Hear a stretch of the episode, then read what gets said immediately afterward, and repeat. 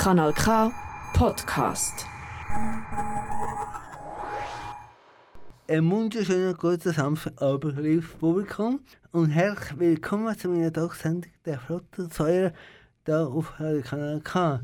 Mein heutiger Gast ist ein ganz bekannter Satiriker, Slampoet, Kabarettist und Moderator. Er ist im 1985 in Goldach bei St. Gallen geboren und aufgewachsen. 2005 tritt er zuerst mal als Slampoet auf und den Wettbewerb gerade. Seit 2009 lebt er von seiner Kunst. 2020 gewinnt er das Salzburger Stier. Heute lebt er mit seiner Freundin und mit seinem Hund in Bern.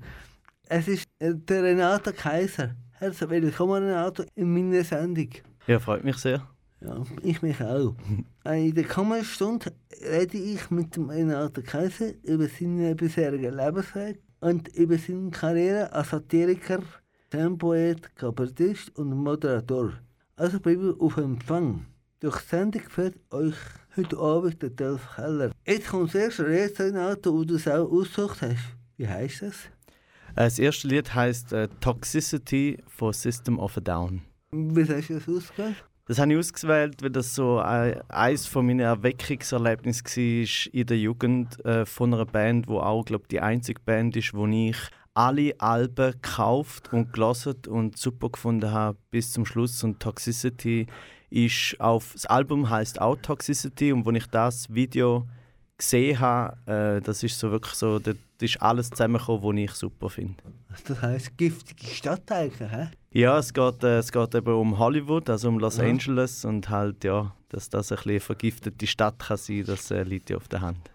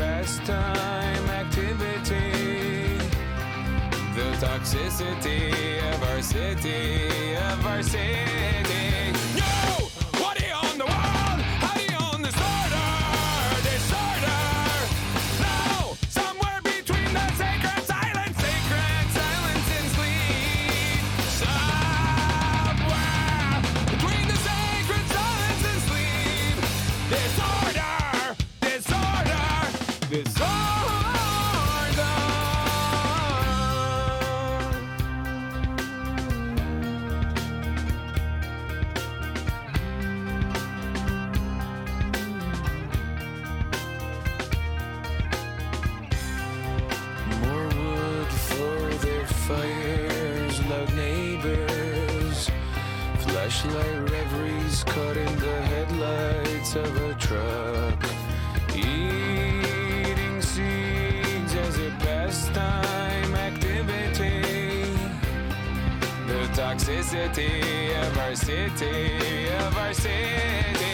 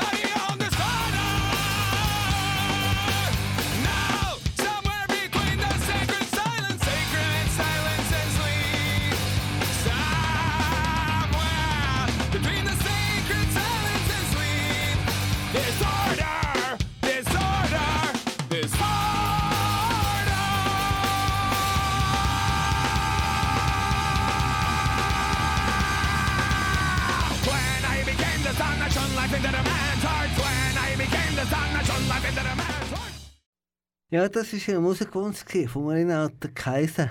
Er ist mein heutiger Studiogast, da bei mir in der Tagsendung der Flotte 2 auf Kanal K. Mit meinem Gast, im Renato, würde ich nachher tiefer in sein Privatleben eintauchen, um ihn noch besser kennenzulernen.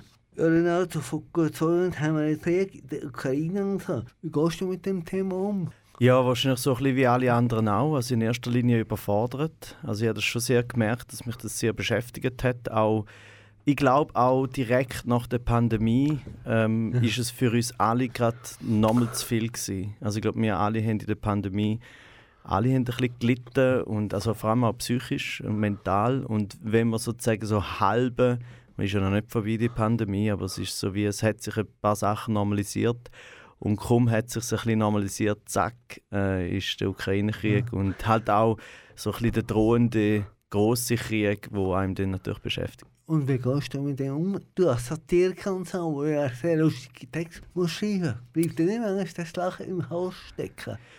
Ja, ja, also das passiert immer wieder, wä- während man am Schreiben ist. Und, äh, und ich gehe damit um, so wie ich eigentlich immer mit satirischen Themen umgehe, nämlich, ähm, dass ich mir es halt sehr gut überlege. Und es gibt, äh, je nach Thema musst du ein länger überlegen, je nach Thema musst du es auch länger setzen lassen. Und gerade beim Thema Ukraine-Krieg habe ich es so gehabt, dass ich etwa die erste Woche habe ich es recht fest setzen lassen und mich eigentlich vor allem darauf konzentriert, auch auf meine sozialen Medien, darauf aufmerksam zu machen, Spendenaufrufe, an Demos gehen und so. Und nachher ist, äh, das ist einfach wirklich eine gute Frage, weil kreativ, dann künstlerisch das zu bearbeiten, ist nicht ganz einfach. Aber es ist auch okay, wenn man zuerst mal das setzen lässt. Und jetzt, seit einigen Wochen, kann man in der Schweiz auch über Themen reden und auch Satire machen, wo uns in der Schweiz auch tatsächlich tangieren. Oder ob es die Neutralität ist Ja, oder die Oligarchen in der Schweiz und so. Und seither habe ich das sozusagen in meine Arbeit einfließen lassen. Einerseits im Internet, in den Videos, aber auch im Radio und auch äh, auf der Bühne. Man muss extrem vorsichtig sein wegen Beleidigungen und so, oder? oder Also im, im Sinne von, dass, dass mein Text jemand beleidigt? Ja. Ja, ja, also das, das muss man immer. Also das ist ja eh so eine grundsätzliche schwierige Frage. Ähm, grundsätzlich sollte man zuerst mal ganz frei angehen und nicht als erstes daran denken, wer könnte jetzt beleidigt sein. Weil es ist auch so, irgendjemand ist immer beleidigt. Oder? Also ganz ausschließen kann man das vor allem mit der Satire ja nicht, aber eigentlich auch bei vielen anderen Sachen. Und ich glaube, zuerst muss man ganz frei daran angehen, aber nachher, wenn man den Text sozusagen vor sich hat, also der Rohtext, der große, lange, wenn man dann anfängt zu verfeinern und kürzen und so. Ich würde nicht sagen, man muss darauf achten, dass niemand beleidigt ist, sondern man muss darauf achten, dass man so genau wie möglich ist, damit zwar Leute sich immer noch beleidigt fühlen, wenn es denn so ist, aber dass sie nicht können sagen, es ist faktisch falsch oder die Pointe geht nicht auf. Aber du hast auch schon mal ein Problem gehabt mit dem Fernsehüberwacher. Äh, Überwacher. Wie sagt man dem? Ah, der, äh, der Ombudsmann. Ja, genau. Genau, oder die Ombudsstelle mittlerweile. Ja, ist jetzt. Du hast auch schon mal ein Problem gehabt mit ihm, oder? Habe ich mal gelesen. Ja, ja, aber das gibt es immer wieder. Also ich glaube, es gibt niemanden, der im SRF irgendeine Form von Satire oder Comedy macht, der noch nie eine Beschwerde äh, bei der Ombudsstelle hat. Und ich habe bis jetzt, ich bin jetzt gar nicht mehr sicher, ich glaube, die einzige Beschwerde, die angenommen worden ist, wo sozusagen die Ombudsstelle gesagt hat, ja stimmt, die ist berechtigt, ist war, weil ich in einer Fußball-Talk-Sendung Wichser gesagt habe. ja, weil es ist, also es ist um den Cristiano Ronaldo gegangen und sie haben dann gefunden, es ist ähm, eher verletzend, dass ich einen Wichser nenne. Aber ich habe ihn eben auf positive und negative Art einen Wichser genannt. Das ist immer gefährlich, selbst zu sagen, oder? Ja, natürlich, aber ja, also ich muss jetzt ehrlich sagen, äh, bei einerseits habe ich eben gesagt, dass man einerseits findet, wenn er so ein Gehabe hat und so tut, dass man zuerst so denkt, heck, ist das ein Wichser? Und nachher schießt er den Freistoß und trifft das Kützli und dann findet man so bewundernd, leck, ist das ein Wichser? Ich glaube, der Cristiano Ronaldo wird es überleben, dass der Renato Kaiser der Schweiz das gesagt hat. Ich glaube, er hat es gar nicht, mitbekommen wahrscheinlich. Oder? Nein, er hat es nicht aufgenommen, also er hat es nicht, hat's nicht äh, beantwortet. Er hat noch nicht gemeldet bei dir. Nein, bis jetzt noch nicht, aber vielleicht kommt das ja noch. Ja, wo bist du eigentlich aufgewachsen und geboren? Äh, geboren bin ich in Rorschach äh, im Spital, direkt neben Goldach, äh, wo äh, ich auch, also wo meine Eltern wohnen, auch immer noch. Und dort bin ich meine ersten ja, 18 Jahre habe ich in Goldach gelebt. Also in Mo- Mostindien, sagt man ja dem, oder? Ja, gerade noch knapp. Dann, äh, also Mostindien äh, tun ja sozusagen die Thurgauer innen für sich äh, behaupten, also auch zu Recht. Und, aber Goldach ist wirklich direkt neben dem Thurgau. Äh, Ich kenne noch viele Slam-Poeten von, von der Ostschweiz. Lara Stoll, ja, von der Ostschweiz. Ja. Noch vielleicht ein paar andere, ich weiß nicht genau. Der Gabriel Vetter natürlich auch noch, ja. Das sind nicht besonders lustige Gesellschaften da. Also, Äh, ich weiß nicht, also ich habe schon die Erfahrung gemacht, dass es in der Ostschweiz sehr viele lustige gibt, aber so wie überall gibt es auch lustige und traurige und gute und nicht so gute. Ich habe so zwei Theorien. Also das eine ist, beim äh, Poetry Slam gibt es ja eine Zeitlimite, oder? Das heißt, du musst in sechs Minuten musst fertig sein. Und das heißt, der Ostschweizer Dialekt, meiner Meinung nach, eignet sich sehr viel besser zum schnell reden. Das heißt, man kann sehr viel mehr Wörter innerhalb von diesen sechs Minuten rein tun und darum äh, ist das vielleicht ein Vorteil für die Ostschweizer innen. Und das andere glaube ich auch ist so ein bisschen der Minderwertigkeitskomplex, wo einem in der Ostschweiz so ein bisschen inne wohnt. Nämlich es wird ja viel äh, Witz gemacht über den Dialekt und so. Vielleicht treibt einem das dann auch sozusagen auf die Bühne, so in einer Überkompensation. Man sagt ja, der Ostschweizer direkt sei keine Hauskrankheit. Ja, ja, genau. Also entweder Halskrankheit oder eine Sprachbehinderung, haben wir schon alles über uns sagen lassen, ja. Das vom Thema Behinderte machst du dich über Behinderte lustig und so. Ja, ich mache mich nicht per se über Menschen mit Behinderung lustig, ähm, aber ich mache mich über den ganzen Themenkomplex schon auch lustig. Also zum Beispiel habe ich halt die Sendung gemacht Tabu Ja. für das Schweizer Fernsehen und dort ist eine von diesen fünf Sendungen ist mit Menschen mit Behinderung gewesen. Äh, und dort geht es natürlich dann darum, dass man die sozusagen wie mit ins Boot holt. Wir haben mit denen geredet, wir haben äh, Talks gehabt äh, und nachher habe ich auch eben ein Stand-up-Programm auf der Bühne gemacht mit ihnen im Publikum. Und dann sind da sozusagen Witze drüber über die Menschen, aber nat natürlich auch über mich und über die Gesellschaft mit dem Thema. Gibt es eine Fortsetzungssendung mal von den, von den Tabu-Sendungen? Ja, eigentlich war es Plan, um eine zweite Staffel zu machen, weil die erste Staffel ist sehr erfolgreich und hat sehr gutes Feedback äh, gegeben äh, von überall. Es hat sogar nicht einmal eine Beschwerde gegeben bei der Ombudsstelle, von dem her auch gut. Und wir haben die Staffel wollen eigentlich letztes Jahr, 2021, machen, aber das Problem war eben, dass dort natürlich immer noch Masken und Distanz äh, etc., die Impfung ist noch nicht da gewesen. Also ich habe dann schlussendlich eigentlich die Reisleine gezogen und habe gesagt, wir können nicht mit marginalisierten Gruppen, ich meine, eine Gruppe wären alte Menschen gewesen. Und du kannst nicht mit einer dezidierten Risikogruppe in dieser Zeit dann so eine Sendung machen. Weiß nicht, wer Feedback bekommen auf die Sendung hin. Ja, größtenteils gut. Also ich glaube, ich würde mal sagen, so wie ich vorher gesagt habe, immer wird jemand beleidigt sein, kann man auch sagen, nicht jede Se Sendung ist für jeder Mann und jede Frau.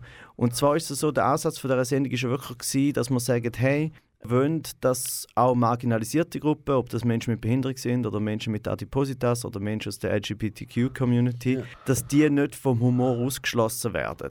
Oder dass man dann so übervorsichtig wird, dass man gar keinen Witz mehr drüber macht. Und aber, und das hat auch funktioniert und für das haben wir auch viel gutes Feedback bekommen, aber es gibt natürlich immer noch Leute, die einfach finden, nein, das habe ich nicht gern, oder? Und wir haben auch immer gesagt, das ist ein Weg, wo man machen kann, wo unserer Meinung nach zu wenig gemacht worden ist. Aber das ist jetzt auch kein Freibrief. Das heißt jetzt nicht, alle müssen auf die Straße raus und sagen, super, schau, jetzt machen wir Witz über Menschen mit Behinderung. Es braucht schon noch ein bisschen mehr dazu. Aber ich finde das gut. Also ich, würde, ich hätte da nichts dagegen. gell? Mhm. Hast du leider nie gesehen, aber Ja, also diese Erfahrung habe ich auch gemacht mit den meisten Leuten aus, aus den Communities, auch eben aus den Menschen mit Behinderung. Weil eigentlich oft ist es sogar so fest, ähm, verzichtet man auf Humor oder vermeidet man Humor mit Menschen mit Behinderung, dass sogar sie selber nicht dürfen Witz darüber machen. Also zum Beispiel einer von den ProtagonistInnen, der ist selber sehr ein lustiger und sehr ein aufgeweckter, ähm, der, der hat auch schon gesagt, dass er teilweise selber Witz über sich und über seine Behinderung gemacht hat. Und aber Menschen ohne Behinderung haben dann sozusagen ihm gesagt, nein, das sollst du nicht, das, das gehört sich nicht. ist das der Jan Graf gesehen? Ja, ja, das war der Jan Graf, gewesen, genau. Ja, man kann, ja, man kann, man kennt ihn ja. Ja, ja, genau. Von der Olympiade her. Ja, ja, genau, ja, richtig. Äh, in welchem Elternhaus bist du eigentlich groß geworden? Ja, mein Elternhaus ist so, ich würde sagen, sehr klassischer Arbeitsmittelstand. Also mein Vater hat ähm, Elektromonteur gelernt, wenn ich Mhm. das richtig in Erinnerung habe. Weil dann hat er sich weitergebildet über, also zuerst hat er Außendienst geschafft, nachher PTT, Telekom, Swisscom Ah, okay. und ist immer mehr in Computer rein. Und er ist sozusagen der wo, wo das Geld verdient hat und äh, meine Mutter ist äh, daheim als Hausfrau und hat nachher dann noch äh, einem Altersheim im Service geschafft. Also ursprünglich hat sie noch ähm, im Detailhandel geschafft, ganz vorher, äh, vor, bevor es uns Kind gegeben hat. Und ähm, ja, ins Altersheim geschafft ist sie halt auch noch ein bisschen, weil ich ich bin der Erste in der Familie überhaupt, wo ich studieren äh, und darum hat es so ein bisschen wie noch, ich bin auch selber auch natürlich noch gearbeitet, aber so haben wir uns alle ein bisschen gegenseitig unterstützt. Ah, du hast noch studiert. Was hast du genau studiert? Ja, wenn ich das noch wüsste. nein, nein. Also ich weiß noch was, aber ich habe nicht fertig studiert. Ganz klassisch für einen Künstler. Man muss ja fast abbrechen, um als Künstler ernst genommen werden. Nein, ich habe äh, Geschichte und Germanistik studiert, ja, also. Geschichte im Hauptfach. Und eigentlich sehr, sehr gern. Und eigentlich habe ich auch die ganze Zeit gedacht, ich, äh, ja, ich werde halt Lehrer. Also ich sage das jetzt, äh, das hat jetzt ein bisschen abwertend oder abschätzig, denn so ist es gar nicht gemeint. Ich wäre sehr gern Lehrer geworden. Ja, ja. Äh, aber dann ist einfach sozusagen die Bühnenkarriere so ein bisschen dazwischen gekommen und dann bin ich noch, vor dem Bachelor bin ich dann sozusagen rausgerutscht. Es gibt viele auch vorher, oder? Kabarettist. Ja, ja, Für den Luis Faber zum Beispiel, der, der Friedrich Lehrhardt ist auch Lehrer. ja, ja, genau. Es ist so ein durchlässiges System. Entweder sind LehrerInnen gescheiterte KabarettistInnen oder gescheiterte Kabarettist äh, oder gescheiterte LehrerInnen sind nachher äh, KabarettistInnen. Ähm, wahrscheinlich, was da innen wohnt, ist, dass wir alle wollen vor Leuten reden Nur der Vorteil, bei, äh, wenn, wenn man jetzt zum Beispiel Lehrer ist, dann Ist lustiger wahrscheinlich. Ja, vor allem ist das Publikum äh, muss kommen. Oder? Weil ich, wenn ich jetzt auftrete, oder das Publikum zahlt Eintritt und kommt, aber äh, kommt freiwillig und äh, die SchülerInnen, die sind halt, ähm, ja, die sind halt einfach da. Das ist noch praktisch. Äh, Schon von der Schule, also bist du mal ein guter Schüler gewesen? früher? Ja, ich, bin- ich bin sogar sehr ein guter Schüler gewesen. Ich bin so einer den unangenehmen Schüler gewesen, wo, ähm, wo einfach so ein guter Schüler. Ich habe nicht viel müssen machen.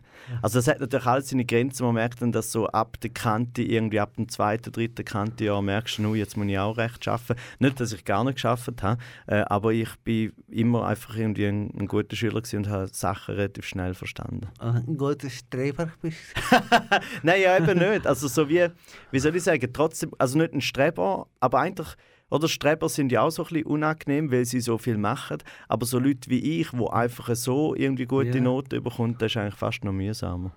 Was für ein Hobby hast du gehabt denn früher so?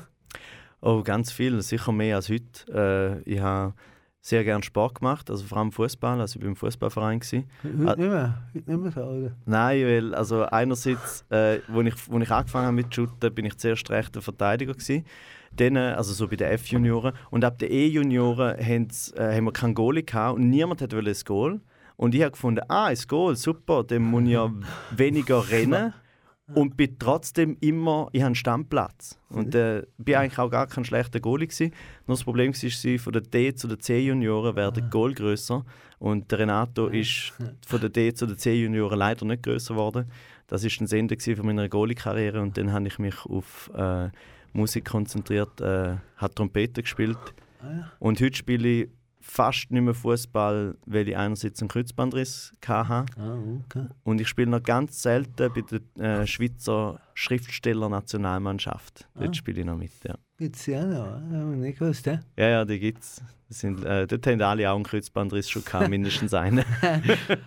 Und, und andere Hobbys so, äh, ja, ähm, also jetzt als Kind oder jetzt? als Kind, gelesen ist ja viel. Oh ja, stimmt, gelesen natürlich. Ich habe sehr, sehr viel gelesen. Vor allem so, wo ich wirklich so als Kind und Jugendlicher habe ich sehr viel ähm, Fantas äh, Fantasy-Bücher Ja. gelesen vom Wolfgang Holbein. Aber- Und habe auch selber schon sehr früh angefangen zu schreiben. Schreiben, Ja, also ich habe schon irgendwie so in der dritten, vierten Klasse, ich äh, kann mich erinnern, dass ich sehr einen blutrünstigen Krimi geschrieben habe, wo aber lustigerweise niemand beunruhigt hat. Den musst du vorlesen in der, Schule. nein, nein, den habe ich sogar privat geschrieben, der war nur daheim. Gibt es den noch irgendwo?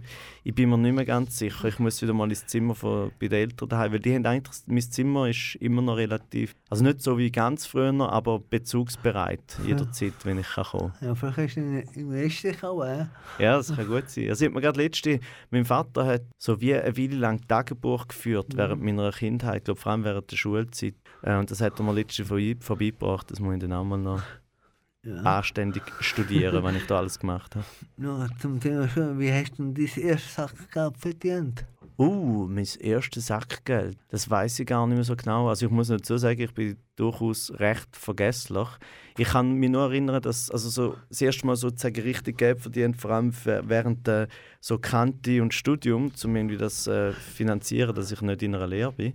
Äh, ich glaube, das war wahrscheinlich das erste so richtige gewesen, nämlich habe ich in der Molkerei Fuchs zu Rorschach äh, Joghurtbecher in Kartonschachteln gefüllt und Kartonschachteln, das sind ja so wie Bögen, oder, wo man dann so eben Kartonschachteln macht, das, das habe ich Du bist ein Macher der Sprache. Wäre es für dich, wenn du nicht mehr reden Schlimm, oder? Ja, das wäre richtig schlimm. Beziehungsweise, also, ich habe mir das eben auch schon ab und zu mal überlegt, äh, weil sozusagen mein Leben steht ja eigentlich recht auf wackeligen Beinen, weil es ist ja alles, was ich kann, ist äh, reden und schreiben. Das heißt, wenn, wenn irgendetwas würde passieren wo eins von beidem oder vielleicht sogar beides würde, Ja. äh, beeinflussen, da hätte ich wahrscheinlich, also ich wüsste ehrlich gesagt nicht, was machen jetzt gerade so auf Anhieb. Schreiben? Ja, ja, also eben, wenn ich nur nicht mehr könnte reden dann Ja. würde ich halt äh, schreiben, das mache ich ja auch, oder? Ich schreibe ja auch Kolumnen und so. Ich muss gerade überlegen, was wäre eigentlich... Es wäre, glaube ich, beides gleich schlimm. Wenn ich aus irgendeinem Grund nicht mehr könnte schreiben könnte, würde ich wahrscheinlich einfach reden. und dann sozusagen äh, mehr Radio machen, so wie da. Ja. Ich würde einfach den Job wegnehmen, das kenne ich gar nicht. Ja. und wenn ich nicht mehr könnte reden dann würde ich halt nur noch schreiben. Oder könntest du auch Pantomime machen.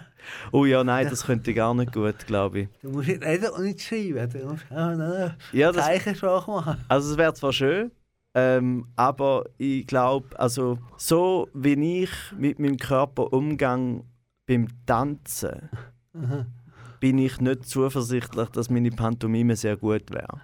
Aber es ist alles Übungssache. Bist du kein guter Tänzer gewesen? Ja, es ist noch schwierig zu sagen. Also ehrlich gesagt, da wo ich noch Alkohol getrunken habe, habe ich viel getanzt, aber ich kann mich nicht mehr daran erinnern, ob es gut war. Beim Alkohol ist es ja so, man hat das Gefühl, es ist gut, aber wahrscheinlich ist es gar nicht so gut. Das kann ich jetzt aus nüchterner Perspektive bei anderen anschauen. Äh, und aber seit ich keinen Alkohol mehr trinke, also seit neuneinhalb Jahren, bin ich gar nicht, eigentlich auch nicht mehr tanzen. Vielleicht können besser tanzen dort. Mit Alkohol geht es besser. Ja, sicher. Also ich meine ganz allgemein, also nicht jetzt zum Werbung machen für Alkohol, ganz im Nein. Gegenteil. Mhm. Aber es ist halt schon ein kleiner, wenn man Alkohol gut im Griff hat, ähm, dann kann es helfen, wenn man so sich ein ganzes kleines schönes Räuschchen antrinkt, dann kann man ein bisschen, dann traut, es ist geht mehr darum, dass man sich etwas dann traut, oder? Ja. Weil ich glaube, jetzt habe ich einfach zu fest Angst, um irgendwo auf eine Tanzfläche zu gehen und tanzen und jetzt einfach das Gefühl, alle finden mich blöd. Äh, und das hast du natürlich nicht das Gefühl, wenn du trinkst. Wie bist du mit der Pandemie umgegangen? Also, Das ist ja Wahnsinn für dich wahrscheinlich, oder? Ja, also es ist für mich ähnlich gewesen wie für alle anderen in der Kunst, Kultur und im Entertainment-Bereich. Wir haben natürlich alle Wie viel Äh, verdient und so wahrscheinlich? Ja, ja, genau. Wir haben durch alle Geld verloren. Ich habe ein bisschen das Glück gehabt, verhältnismäßig, dass ich eben, ich schaffe zu viel, schon seit Jahren, und mache nie Ferien und ha- habe auch kein teures Leben. Mhm. Also so, ich habe gar keine Zeit zum Geld auszugeben. Das heißt, ich habe noch ein bisschen etwas auf der Seite gehabt. Und das Zweite ist auch, weil ich vorher schon online präsent Ja. war und Videos gemacht habe. Hast du bekommen vom Staat? Ja, Mhm. selber auch noch, genau. Und ich habe wenigstens können weiter arbeiten. Also ich habe eigentlich die ganze Pandemie sozusagen durchgeschafft, Mhm. auch wenn natürlich zu weniger Geld. Ähm, aber alle, so, alle Faktoren sind bei mir ein bisschen besser gestanden als bei allen anderen, Ja. also weil, oder bei vielen anderen. Das mit dem Online, plus ich bin ein bisschen in den letzten paar Jahren bekannt genug geworden, dass ich dann auch schnell wieder gefragt bin. Ähm, und als Letzte ist auch noch, das, was ich mache, ich gehe nur auf die Bühne, brauche keine Requisiten und äh, kann einfach reden. Das heißt, ab dem Moment, wo man wieder hätte können vor 20, 30, 50 Leuten auftreten habe ich sofort können auf die Bühne, weil nicht noch haben müssen eine grosse Stellage mitnehmen. Du machst auch Videokanäle, oder? Ein Video. Ja, ja, genau, ja. Das das kannst du alleine machen. Da musst du nicht. Ja, ja, genau. Das mache ich auch allein, aber ich habe bis jetzt noch nicht alles, alles was ich online mache, ist eigentlich nicht zahlt. Außer wenn, Ey, ich, ja. wenn ich fürs SRF etwas mache, dann, dann ist es zahlt. Ähm, aber sonst die anderen Sachen, das, das haben ja die Leute haben ja einmal das Gefühl, dass man, sobald man im Internet einigermaßen ein bisschen Reichweite hat, dass man dann mit dem mega viel Geld verdient. Aber das ist leider nicht so. Nicht so. Kann man nicht per, per Klicks über, oder nicht? Ja, je nachdem. Also wenn man auf YouTube wirklich sehr groß ist, man muss dann aber auch wirklich richtig hohe Zahlen haben, dann heißt das, dass nachher natürlich auf deinen Clips Werbung geschaltet wird äh, und du kommst dann sozusagen dementsprechend Geld über. Ähm, aber ich bin eigentlich gar nicht so unfroh, dass ich, vor allem auf YouTube, also ich bin auf Facebook und Instagram äh, größer als auf YouTube und ich fände es auch ehrlich gesagt komisch, wenn ich in einem, einem YouTube-Video von mir auf einmal in der Mitte irgendeine Mikrowerbung würde. Und wie gehst du eigentlich mit dem Stress um? Du recht Stress? Machst du Mhm. ja sehr viel, oder? Ja, das ist eine gute Frage, weil das gerade jetzt eigentlich sehr eine aktuelle Frage ist, weil ich eigentlich eben schon seit, schon bevor man mich dann hat können kennen, habe ich schon zu viel geschafft und ich bin immer mit dem gut umgegangen. Ich habe das auch immer, ähm, ich mache es halt gern, das ist ja auch die Schwierigkeit, oder wenn man etwas gerne macht, dann fällt es einem auch schwer zum Pause machen. Plus, wenn man selbstständig ist, muss man sich auch selbstständig um seine Ferien und seine Freitage kümmern. Ähm, und jetzt gerade habe ich wirklich das Jahr habe ich so gemerkt, wie ich das erste Mal seit Ewigkeiten drei Wochen einfach frei genommen habe, also kein Termin und in diesen drei Wochen auch noch eine Woche Ferien gemacht habe, habe ich wirklich so ein bisschen eine klischeehafte Sinnkrise gehabt. So im Sinne von, okay, du bist jetzt 36, äh, deine Eltern sterben irgendwann, du stirbst irgendwann, was machst du eigentlich noch? Und darum ist jetzt eigentlich meine grösste Aufgabe von dem Jahr ist eigentlich ein bisschen herauszufinden, wie ich ja, mein Leben und meinen Wochen- und Tages- und Stundenplan besser mache. So, ich muss jetzt ein bisschen, ein bisschen zurückstecken. Ja, jetzt haben wir vom Sterblichkeit geredet, oder? Auch für deine Eltern. So. Wie gehst du mit dem Thema, mit dem Thema um? Du persönlich, weißt Ja, das, das geht genau ins Gleiche. Es ist eben auch so, dass, als ich das dann jetzt Anfang Jahr so überlegt habe, habe ich so gemerkt, ui, ich habe in meinem, in meinem Schreiben, in meiner Arbeit, in, der Kreativität, habe ich ganz viel über den Tod geredet und auch über andere Themen und immer schon an mir festgemacht. Aber es ist trotzdem auf so einer theoretischen, künstlerischen Ebene und ich eigentlich mich selber nie sozusagen privat damit da reingenommen oder mit, damit auseinandergesetzt. Und das werde ich jetzt ein bisschen herausfinden. Äh, grundsätzlich ist meine Einstellung relativ fest, dass ich meistens es finde, dass es sich nicht lohnt, zum allzu weit in die Zukunft zu schauen. Einfach, dass ich bin eher pragmatisch. Das heißt, äh, ich bin schon ein paar Mal gefragt, wie siehst du dich in fünf Jahren und was willst du noch erreichen und so. Und ich habe immer so gefunden, ich habe keine Ahnung und wenn es genauso bleibt wie jetzt, bin ich eigentlich recht zufrieden. Du? musst dich erkennen, die Frage kommt nicht bei mir. ja, ist auch kein Bewerbungsgespräch. ja. Wobei, mal, falls ich eben die Sendung übernehme, wenn ich nur noch Radio mache, dann Ja. natürlich schon. was, was meinst du nach? Wie ist das Gefühl, wie geht es weiter nach dem Tod? Ja, das ist genau das. Ist genau das. Das sage ich einfach so, bis jetzt zumindest, äh, ist noch schwierig zu sagen, ob sich das verändert, bis jetzt sage ich einfach so, das ist mir egal. Weil ich finde, ich persönlich finde eben, es lohnt sich nicht zu fest über das nachzudenken, weil das ist so das, was man am wenigsten kann kontrollieren kann. Das heißt, für mich ist es so, also ich finde schon, die Vorstellung, dass es nachher einfach vorbei ist, dass es einem einfach nicht mehr gibt, Ja. ist natürlich nicht nur furchtbar, sondern auch absurd. Aber, Das kann man sich ja gar nicht vorstellen. aber glaubst du nach ein Leben nach dem Tod? Nein, nicht. Nein, nicht, nicht wirklich aktiv. Also ich kann sozusagen in dem Sinn entspannt da an, dass ich wie finde, irgendwann ist es vorbei und dann, wenn es vorbei ist, dann werde ich es sehen. Und wenn es das Leben nach dem Tod gibt, finde ich, hey, danke vielmals, finde ich echt spitze. Noch, eine Chance? ja. Und äh, ich bin jetzt auch nicht insofern religiös oder gläubig, sondern äh, ich versuche sowieso ein guter Mensch zu sein. Das heißt, äh, falls mein Wieder- Verhalten im Leben irgendetwas dann sozusagen ein Leverage oder irgendwie so eine wie eine Investition wäre ins Leben nach dem Tod, dann nehme ich das einfach noch mit. Aber ich mache nicht etwas in meinem Leben jetzt gut, damit ich nachher im Leben nach dem Tod äh, schöner habe. Du glaubst, dass es Wiedergeburt gibt oder so? Nein, also ich glaube eben einfach nicht. Ja. also nicht, ich glaube nicht aktiv nicht. Das ist auch ein Unterschied, ob du einfach äh, glaubst, wenn du daran glaubst oder deine Einstellung ist, es kommt eh nichts, dann ist das deine Einstellung. Äh, wenn du aber glaubst, es kommt etwas, dann glaubst du an das. Und bei mir ist es eben halt beides nicht. Ich finde einfach so, ich finde das Schöne daran, dass eben alles möglich ist. ich finde zum Beispiel auch schön, gerade wenn es ums Gegenteil geht, nicht um den Tod und Leben nach dem Tod, sondern auch um die Existenz äh, vom Mensch, gibt es ja eigentlich auch die zwei Gruppen. Die eine, die halt findet, es hat einen Plan, es hat eine Idee dahinter, wer auch immer uns oder alles erschaffen hat. Oder es ist halt Zufall. Viele finden bei Zufall finden es zu wenig romantisch oder zu wenig schön, weil sie finden, ja, aber nur Zufall. Und ich persönlich liebe die Vorstellung, dass es nur Zufall war. Weil das, ich das Leben habe und ich habe eines der besten Leben überhaupt, dass das einfach aus Zufall passiert ist, das ist ein mega schöner Zufall. Ach, du glaubst, dass es nicht Zufall ist, dein Leben, oder wie? Ob ich glaube, dass es ein Zufall Ja. ist? Äh, mal, ich glaube schon, dass es ein Zufall ist. Also ich glaube alles, also wenn ich müsste mich für eins von beiden entscheiden, sogar wenn es mir egal ist, würde ich mich lieber für den Zufall entscheiden, weil ich das irgendwie schöner finde, als die Vorstellung, dass sich das jemand genauso überlegt hat. Es gibt Leute, die sagen, es ist alles vorbestimmt in deinem Leben. Mhm, mhm. Also dass andere das finden, dass alles vorbestimmt ist. Ja. Es, gibt einfach Leute, die Ja, ja. sagen auch und sagen, es ist alles vorbestimmt. Es ist nicht ein Zufall. Ja, für mich, also ich meine, dort ist sowieso, wenn Leute das denken und es gibt ihnen irgendwie äh, Kraft in ihrem Leben, äh, dann ist für mich das völlig okay. Ist genau das Gleiche wie mit ehrgeizig sein und Ziel haben, das, was ich vorher gesagt habe, mit was ist in fünf Jahren. Mir hilft es zum nicht daran zu denken, was ist in fünf Jahren und mir hilft es zum kein Ziel haben, weil ich mich durch das besser auf das konzentriere, was jetzt gerade passiert, heute, morgen und in einer Woche. Aber die anderen Leute, die finden, das ist alles vorbestimmt, ähm, denen hilft das. Ja. Ich persönlich finde das nicht unbedingt hilfreich, weil ich so finde, ja, wenn alles vorbestimmt ist, äh, warum, warum macht man das denn da überhaupt noch? so, das finde ich langweilig. Burkhard, diese Frage, was soll auf den Grabstein mal stehen? Ist ein Liebe.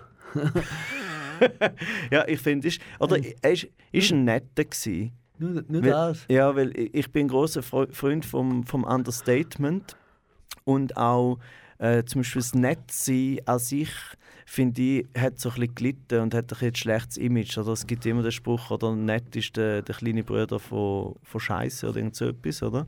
Und ich finde eben nett sein und lieb sein ist eigentlich noch etwas Gutes. Vor allem heutzutage äh, sollte man in der ganzen Leistungsgesellschaft, wo wir drin leben, darf man ruhig ein bisschen das Nettsein hochleben lassen. Man sagt, man, man sagt ja, man man ist ein Lieber, netter und ein Linker, oder? Ja, ja, genau. Ja, ja. Und, und, Ding, und ähm, vor allem das Schöne ist, wenn auf dem Grabstein steht, er war ein Netter gewesen, Ja. oder er ist ein Netter, dann würden mega viele Leute kommen und sagen, ja, aber nein, er ist doch nicht nur ein Netter gewesen, er ist Ja, auch ein. Gescheiter gewesen und er hat auch noch ab und zu schon auch böse gewesen und Ja, er ist doch so ganz Ja. großartig gewesen. Das heisst, es kommen Leute an mein Grab und machen aktiv Kompliment. Was ja super ist, falls ich das noch mitbekomme, aber auch gut für meine Familie, wenn sie vielleicht gerade dort stehen, oder? Aber wenn dann dort steht Renato Kaiser, er ist einer der Besten überhaupt gewesen, dann kommt da sicher irgendeiner, der vorher auf YouTube war und sagt, ja, also so gut ist jetzt der auch wieder nicht gewesen, wie es auf dem Grabstein steht. Ich ha- habe mal einen Kollegen, gehabt, einen- einen behinderten Kollegen, der hat immer gesagt, man kann nicht, immer lieb sein, oder? Ja, ja, natürlich. Also, also eben, genau, also ich finde grundsätzlich nett und lieb sein ist eine gute Sache, äh, aber man muss natürlich nicht durchgehend nett und lieb sein. Also wenn andere zu einem nicht nett und lieb sind, dann, äh, dann haben sie es auch nicht, haben sie es auch nicht verdient. Man, äh, man sollte auch immer nett sein, das, das, das wäre nicht super, aber... Ja, grundsätzlich, eben, grundsätzlich finde ich, sollten alle ein bisschen mehr nett sein. Ja, das finde ich auch. Ja. Man kann einfach nicht, man muss mal hässlich sein oder böse und so. Ja, ja. Ja, einfach dort, wo es wo es braucht. Äh, welche Zukunftspläne hast du noch so? Im Privaten und so? Oder beruflich? Grundsätzlich eben tatsächlich kein. Also ich habe vor allem, also eben bis zu dem Jahr habe ich halt wirklich immer so gefunden, ich mache einfach, wenn es so bleibt, wie es jetzt ist, das habe ich aber auch schon vor zehn Jahren gesagt und alles, was nachher kam, ist, ist einfach Bonus gewesen. Für mich ist es, wenn ich weiterhin, und das kann ich immer noch wirklich mit reinem Gewissen sagen, wenn ich weiterhin darf über Sachen nachdenken, über Sachen schreiben und Sachen auf der Bühne erzählen und von dem leben, dann nehme ich das bis ans Ende von meinen Tagen, weil das ist ja auch ein mega schönes Leben, das ist ja ein großes Privileg. Das Einzige, was ich jetzt gemerkt habe, wahrscheinlich privat, eben, wo ich so gemerkt habe, eigentlich bist du nur am Arbeiten, ich habe jeden Tag jeder wieder etwas. Ich glaube wirklich, mein Ziel für die Zukunft ist, noch ein bisschen, vielleicht noch ein bisschen mehr erlebt zu haben. Weil ich habe natürlich viel erlebt, aber auf dem Beruf. Aber halt reisen, ein bisschen mehr... bist, bist nicht gegangen reisen? Nein, ja, wirklich nicht so viel. Also das weiteste Weg, wo ich bin gereist ist einmal äh, in den USA gsi, fünf Wochen. Das war schon super, gewesen, aber das war wirklich so das ein einziges Mal. Gewesen. Und sonst Schon so ein bisschen, aber mehr so ein bisschen in Europa, kurze Ausflüge. Und darum, meine Freundin will zum Beispiel mal so eine, eine Arktis, Oh. äh, wie heißt das, irgend so eine Hortigrute. Nein, nein, nein, tatsächlich so die ist, äh, Erforschungs... Ähm, Es gibt so Reisen, wo du kannst mitgehen wo sie eigentlich gehen, gehen erforschen Ja. und du kannst mit, sozusagen als nicht blinder Passagier, aber einfach als Passagier. Das ist zwar nicht super komfortabel, was aber auch egal ist, Ja, aber ja. dafür kannst du dann sozusagen mitfahren und es ist noch ein bisschen nachhaltiger als... Oder weil sie müssen eh dort hin. Sie nehmen einfach noch ein bisschen mehr Leute mit. Ah, und ja. Das will meine Freundin sehr gerne machen und ich äh, bin Und? da sehr fest dabei. Und du bist, bist auch dabei. Ja, auf jeden Fall. Und die fällt dich zu entspannen, hä? Was? Ja, ich glaube schon. Also eben, es ist noch schwierig, das merke ich als erst jetzt, dass es mir tatsächlich schwerfällt zum Entspannen. Äh, weil ich habe bis jetzt immer gemeint, und das stimmt auch, ich bin eigentlich ein relativ entspannter und ausgeglichener Typ, so im Umgang. Aber ich glaube, es wäre jetzt tatsächlich für mich zur Zeit eine Herausforderung, wenn jemand jetzt würde sagen, die nächsten zwei, drei Stunden hast du keine Möglichkeit, zum dein Handy nehmen und irgendetwas schauen oder mit jemandem reden oder was immer, sondern einfach mal ein bisschen still sein und rumliegen oder rumlaufen. Das, äh, ich glaube, der Gedanke, an den müsste ich mich zuerst noch gewöhnen. Ja, das ist eine interessante Lebensgeschichte von Renate Kaiser. Wie es weitergeht, erfahrt ihr in wenigen Augenblicken. Also bleibt da, es geht spannend weiter. Aber zuerst lassen wir noch zur Entspannung noch einen weiteren Musiktitel von unserem Gast. Was hast du uns für mit Titel mitgebracht, Renato? Das ist «Herziger Bub» von Manuel Stahlberger. Wo hast du den aus- ausgesucht? Ja, der Manuel Stahlberger ist, also einerseits natürlich so ein bisschen auch wegen Ostschweiz-Kolorit, aber das ist nur der kleinste Grund davon. Ich finde, der Manuel Stahlberger ist eigentlich einer der besten Musiker und Texter, die wir in der Schweiz in den letzten 20 Jahren rausgebracht haben, weil er so eine schöne Art hat von ja, Gefühl, Melancholie, Humor, Intelligenz, große Beobachtungsgabe, großes Erzähltalent, alles in mega schöne Songs zu stecken. Und «Herziger Bub» ist so ein ganzen, wie soll man sagen, minimalistischer Song, wo auch, auch lyrisch sehr einfach gebaut ist und ich finde sehr, sehr viel aussagt in sehr wenig Worten. Hast du den weil du immer auch ein, herziger Bub bist früher? Ich war schon ein herziger Bub, gewesen, aber das hat sich schnell gegeben. Also, es ist aber die Frage, wie, wie man definiert man herziger Bub. Ich war schon ein herziger Bub, gewesen, bis etwa 7 oder 8. Nachher nicht mehr. Ja, nachher ähm, bin, ich, bin ich so ein bisschen dick geworden. Und ich würde jetzt natürlich auch nicht sagen, dass man wegen dem nicht herzig ist. Aber ab dem Moment, weil ja Kinder und auch Jugendliche grausam sind, Ja. Bist du natürlich nicht mehr ein herziger Bub. Nein, bist einfach der dicke Bub. Und das ist noch relativ ein schöner Ausdruck im Vergleich zu dem, was man sonst so gehört hat. Und ab dem Moment, also ich habe mich glaube nie mehr als sozusagen herzigen oder attraktiven Bub oder Mann verstanden, weil das natürlich auch so ein bisschen prägt. Aber wiederum, ohne zu jammern, ich finde das überhaupt nicht schlimm. Also ich finde, ich, ich sage immer, ich bin nicht besonders groß, nicht besonders klein, nicht besonders dick, nicht besonders dünn, nicht besonders hässlich, aber auch nicht besonders schön. Und das ist, das gibt einem etwas vom entspanntesten überhaupt. Und eine Frisur habe ich auch nicht. Das ist auch einfach. Nicht mehr, vielleicht früher du einen gehabt. Früher hatte ich eine, gehabt, äh, aber auch nicht so richtig. Ja. Ich habe einfach bei ein, zwei Mal im Jahr bin ich zum Coiffeur, habe gut, gut, also so kurz anständig ausgesehen, irgendwann verlottert und dann bin ich wieder zum Coiffeur. Und irgendwann haben meine Haare offensichtlich gefunden, hey, du gibst dir so keine Mühe um uns, ich glaube, wir gehen. Und dann sind sie gegangen.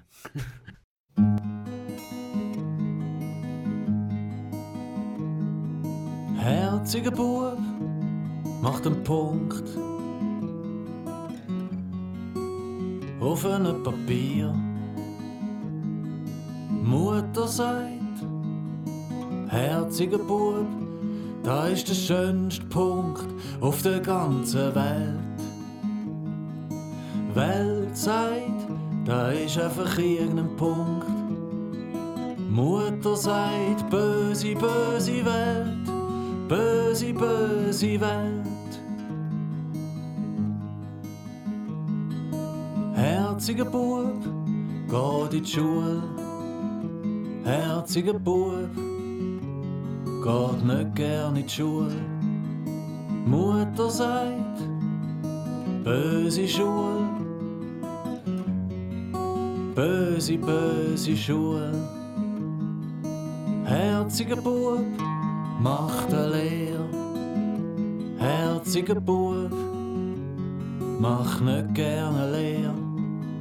Mutter sagt, böse Leer. Böse, böse Leer. Herziger Bub hat eine Frau. Herziger Bub hat gerne Frau. Mutter sagt, böse Frau. Böse, böse Frau. Herziger Bub, komm nicht vom Fleck. Herziger Bub, komm nicht gern nicht vom Fleck. Herziger Bub, seid böse Fleck. Böse, böse Fleck, böse, böse Welt. Herziger Bub macht einen Punkt auf einem Papier. Hallo zusammen, ihr hört immer noch meine Talkshow, der Flotte Säure auf Kanal K. Heute Gast bei mir im Studio ist der Renato Kaiser. Jetzt wollen wir noch ein mehr wissen über seinen beruflichen Alltag von Renato als Satiriker, Slampoet und Kabarettist und Moderator. Was machst du am liebsten? Kabarettist oder Slampoet?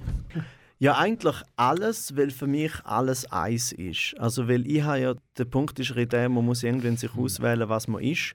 Und ich glaube, glaub, am meisten bin ich Satiriker und Komiker, weil ich einfach gemerkt habe, also mit Slam habe ich angefangen, sehr gern. Und Slam ist eine ganz fantastische äh, Veranstaltungsform und auch eine super Community. Und, aber dort ist noch sozusagen meine Art zu schreiben sehr divers gewesen. Also ich habe Hochdeutsch geschrieben, ich habe gereimt geschrieben, lustig, aber dann auch wieder ernst und wieder Schweizerdeutsch, es war alles drin gewesen.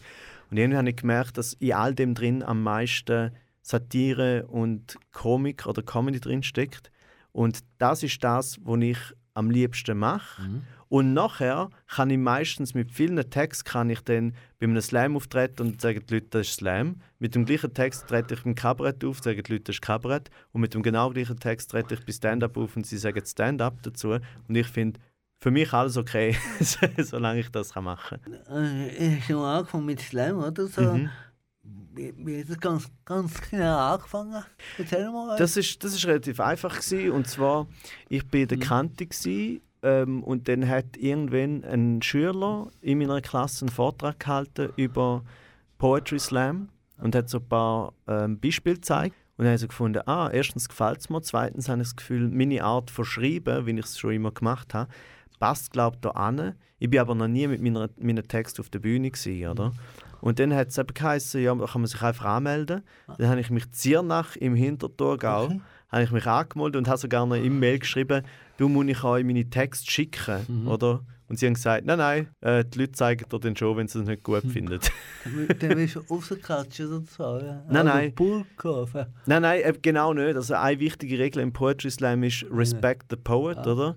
Das heißt, ähm, die Leute dürfen nicht buhen, aber sie können dir natürlich schlechte Noten geben oder einfach nicht klatschen. Aufheben, Ja, ja, genau. Also das System ist ja so, man macht einen Text, der geht sechs Minuten, muss selber geschrieben sein und es sollte nicht zu viel Requisite, also kein Requisite und nicht gesungen werden. Und nachher gibt es im Publikum irgendwelche Leute, sieben Leute, das kann jeder und jede sein, die Noten geben von 1 bis 10. Und die Person mit der höchsten Note kommt dann ins Finale und im Finale wird dann mit Applaus bestimmt, wer gewinnt. So. Und am Schluss gibt es immer Whisky, habe ich gehört, oder? Das ist richtig, ja. Aufteilen miteinander? Ja, ja, genau. Das ist so, dass ähm, einerseits sagt man eben, the points are not the point. Es geht nicht ums Gewinnen. Aber es ist halt trotzdem ein Wettbewerb, also will man natürlich trotzdem gut sein oder nicht schlecht zumindest. Und nachher willst du dann gewinnen und dann gewinnst du auch und dann ist das mega geil und du hast kurz das Gefühl, du bist der Größte überhaupt. Aber dann gewinnst du gleich noch eine Flasche Whisky, die du nachher musst mit allen teilen und am nächsten Tag weiß niemand mehr, wer du bist. und das ist eben mega schön. Das gehört eben auch, darum passt es eben auch gut zu mir, zu dem Understatement, oder? Dass einfach, du musst eigentlich nichts, aber es ist alles möglich. Beschreibt mir einfach einen guten Geburtstagsschreiben. Wie man den beschreibt. Wie das schreiben? So, Ah, ein Text. wie Ähm, kommst du auf die Idee und so? ja, das kann ich nicht genau sagen. Also es passiert ein bisschen von selber. Also ich habe eigentlich praktisch immer irgendeine Idee. Ähm, es ist mir noch nie passiert, dass ich irgendwie eine Schreibblockade hatte oder so. Aber weil ich eben auch das Schreiben sehr entspannt anschaue. Ich habe nie das Gefühl, ich müsse ein Meisterwerk schreiben, sondern mir fällt irgendetwas auf. Und dann schreibe ich drüber und finde, ich, ja, das ist noch lustig oder gescheit oder so. Und so schaff so lange dran.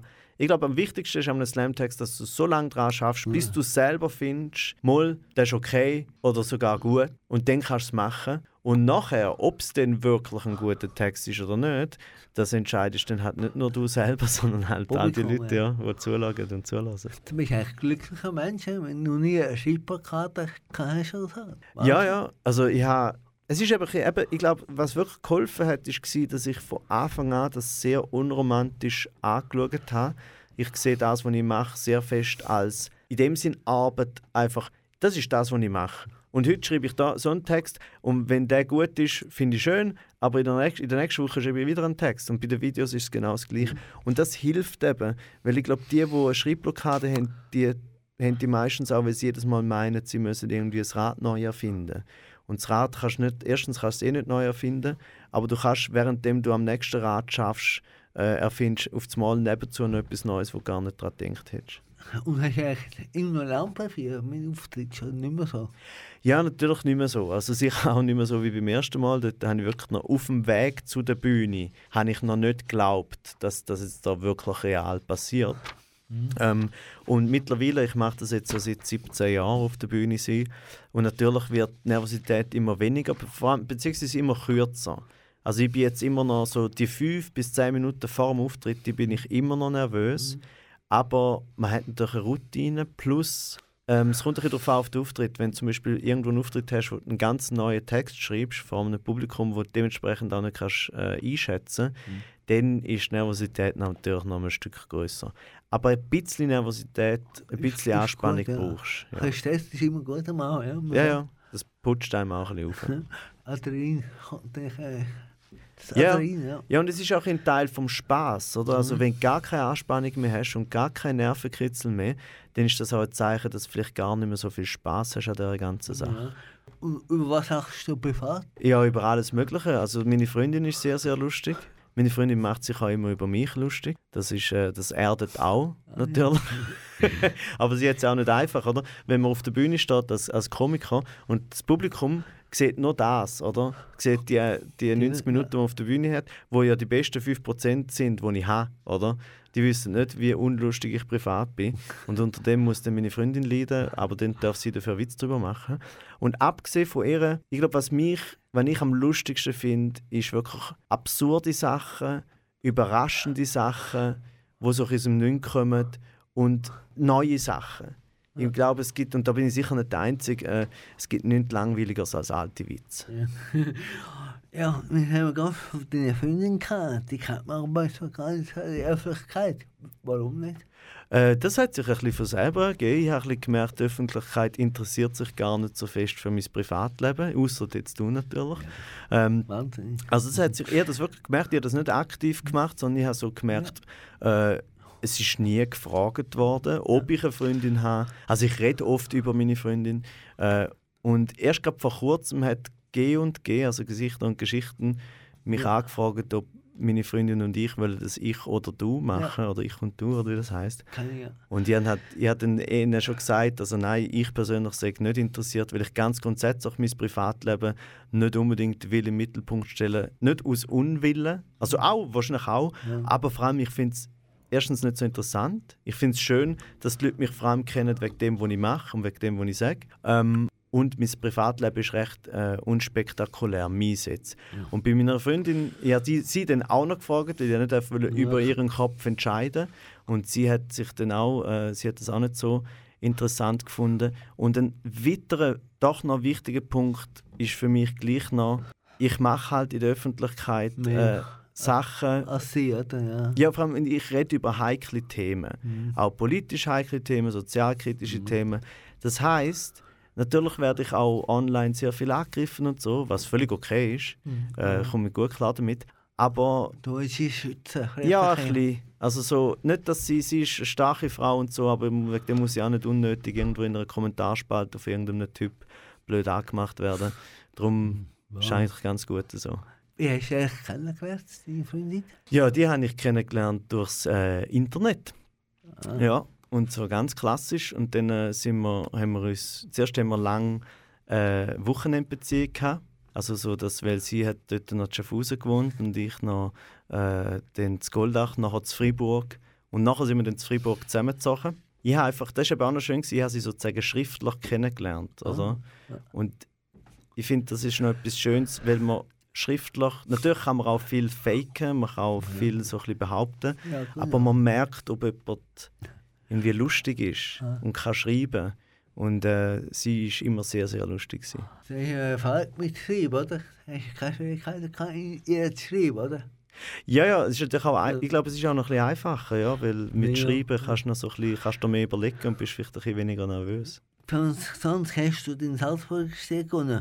Was bedeutet dir die Auszeichnung? Ja, es ist aber lustig, dass ich das nicht falsch sage, aber ich sage es gleich mal kurz falsch. Gar nicht so viel. Aber nicht zum zu bescheiden sein, weil ich finde es natürlich schön, es ist super Wertschätzung, es ist, es ist schön zu sehen, dass die Leute das, eben meine Arbeit sehen und irgendwie äh, preiswürdig finden. Ähm, aber weniger wie andere habe ich nicht, eben weil ich ja kein Ziel habe, habe ich auch nie das Ziel gehabt, oh, ich muss mal den Salzburger Stier gewinnen.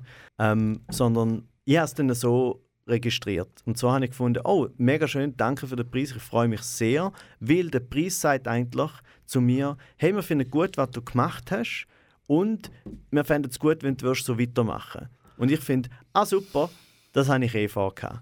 Und darum ist es so ein bisschen, eigentlich relativ pragmatisch und unaufgeregt, aber trotzdem sehr, sehr dankbar. Wahrscheinlich von den wichtigsten Preisen für, für Cabaret, oder? Ja, ja, also es ist so einer der renommiertesten Kleinkunstpreise, ja. Und äh, natürlich ist das mega super. Eben, ich will es jetzt nicht klein spielen, weil das ist ja auch so unangenehm, wenn die Leute sagen, ah, ich mache es nicht wegen der Preise. äh, ja, ich mache es natürlich indirekt schon auch wegen der Preise, Ja. weil ich mache es ja für das Publikum und ich mache es äh, für die Bestätigung, weil ohne das geht es ja eh nicht. Dementsprechend die Preise sind Teil des Systems. Und natürlich ist es nachher so, dass wenn die Leute können sagen äh, der Renato Kaiser, der hat den Salzburger Stier gewonnen. Es gibt Leute in der Kleinkunst, äh, in der Kleintheater, die teilweise de, ihre Saison, ihr Programm, den nächsten Salzburger Stier fix buchen, Ah, ja? egal wer es ist. das ist natürlich, natürlich super für mich. Ja, hm. ja herzlichen Dank, Renato. Das, es hat mich sehr gefreut, dass du bei mir in, in der Sendung der Rote 2 im Kanal K-Studio warst, aus den interessanten Verleben erzählt hast. Ich wünsche dir alles Gute auf deinem weiteren Lebensweg. Ja, ich danke vielmals und dir auch alles Gute. Jetzt kommen wir noch einen allerletzten Wunschsong von dir. Was hören wir für ein Lied? Das Lied heißt In Industry Baby vom Lil Nas X und ich finde, der Lil Nas X ist eben so eine äh, unglaublich spannende Figur für die heutige Zeit. Er, ist, er kommt eigentlich aus der Rap- und R&B-Szene, ist aber klar queer, also und zelebriert das auch auf eine sehr, wie soll ich sagen, gleichzeitig extravagante und unaufgeregte Art, sehr klar, sehr cool und unglaublich erfolgreich. Also er ist einer der erfolgreichsten KünstlerInnen auf Spotify und überall. Und ich, äh, ich mag seine Musik sehr. Aber wo rappen? Hast du nicht mehr rappen? Ja, ich habe, äh, nein, weil das Problem ist eben, das wenn du in Goldach lebst oder sonst allgemein in einem Dorf, kommst du immer nur die pervertierte Version von einem Trend über. Das heisst, in der Stadt haben sie Hip-Hop gelassen und gemacht, wie Blumentopf und so. Und in Goldach haben irgendwelche Leute mit komischen Fubuchleitern mich verschlagen. Und wo, das war für mich dann Hip-Hop. Und darum habe ich das lange nicht gemacht, weil ich gefunden habe, das sei Hip-Hop-Kultur. Aber ich lasse jetzt schon seit sehr, sehr langer Zeit sehr viel Hip-Hop, weil ich dann gemerkt habe, dass hinter Hip-Hop und Rap doch noch mehr, sehr, sehr viel mehr dahinter steckt, sehr inspirierend ist. Aber ist nicht so weit gekommen, dass ich jetzt noch angefangen hätte. Das war nicht nötig gewesen, wahrscheinlich. Ja. Ja, und ich habe keine Zeit. Ich muss jetzt zuerst mal Ferien machen und in die Arktis aufreisen.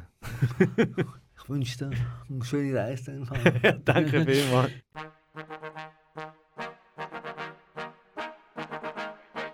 took it to 10. Baby bet, ayy, Cobra X, ayy.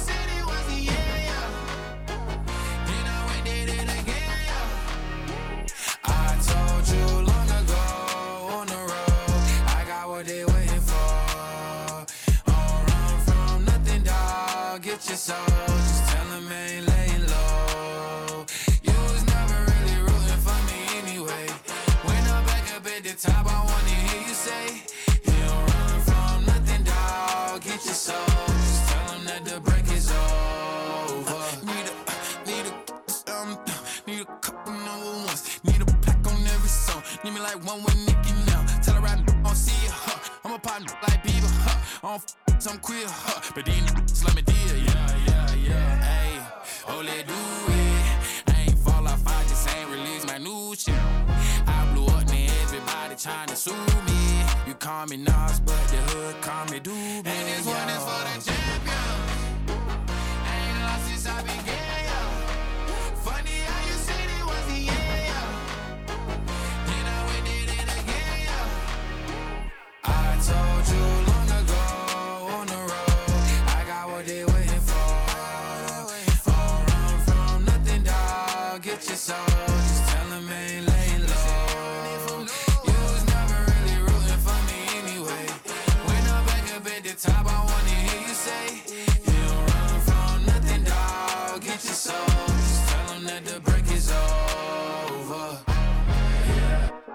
track record so clean, they couldn't wait to just bash me. I must be getting too flashy. Y'all shouldn't have let the world gas me. It's too late, cause I'm here to stay, and these girls know that I'm nasty. I sent her back to her boyfriend with my handprint on her ass sheet.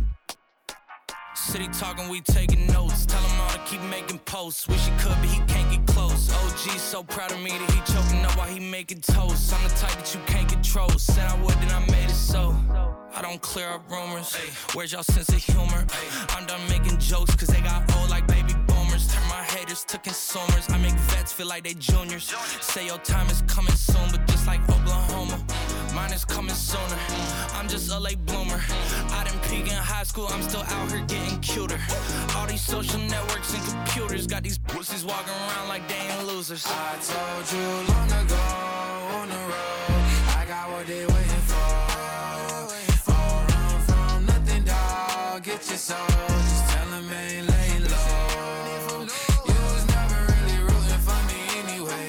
When I'm back up at the top, I wanna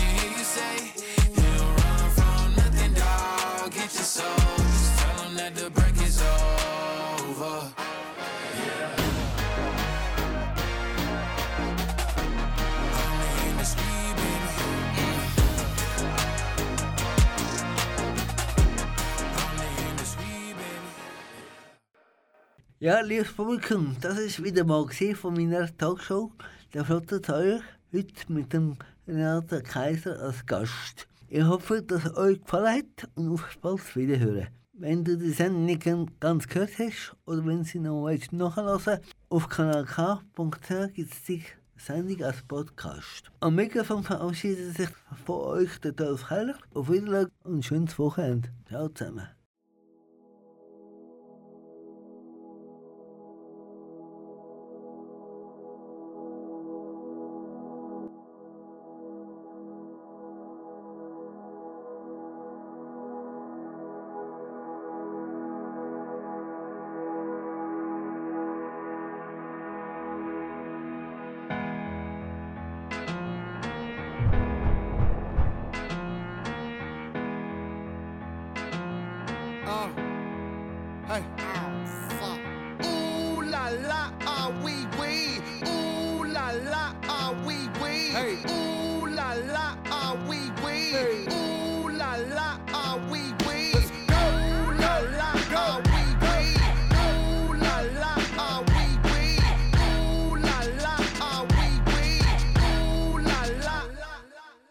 For M's like I lost a friend. Jump out of my bed like where the bread. You go hold the egg. Waiter, bring the check. When we talk, we collision cars. Keep us in your thoughts, fully dressed at the crack of dawn. Weapons heading off. I can hear them from the block. See them creeping through the fog. Season's greetings, now feeding season can start. Oh my God, look alive. Looking like I live life on a crooked line. Doing fine. You want maximum stupid? I am the guy. First of all, fuck the fucking law. We is fucking raw. Stay tall, oysters on the half shell. Switch your ball like a bitch and the pussy fish. Still fuck the raw. I'm a dog. I'm a dirty dog. Ha ha ha ha ha. Yo, dirty bastard, go in your jaw. Shimmy, shimmy, y'all. Got the simmy in the himmy going gimme, gimme, y'all. Pugilistic, my linguistics, RJ Ruder damage, y'all. And I rap it pornographic, beat set up the camera.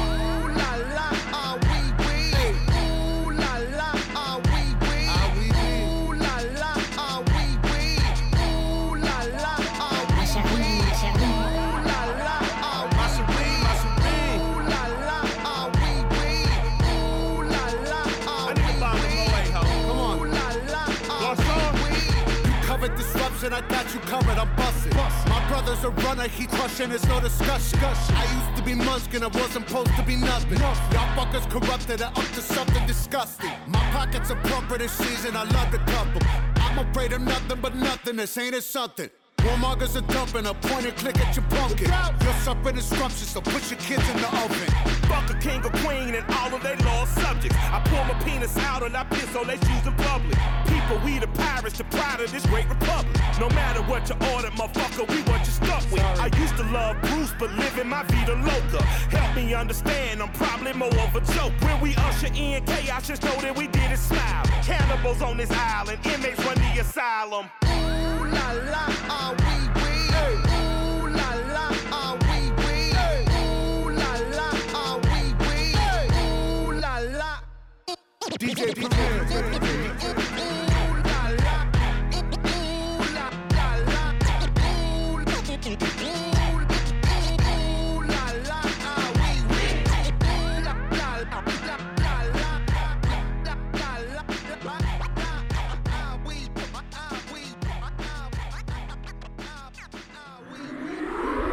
Das ist ein Kanal K Podcast.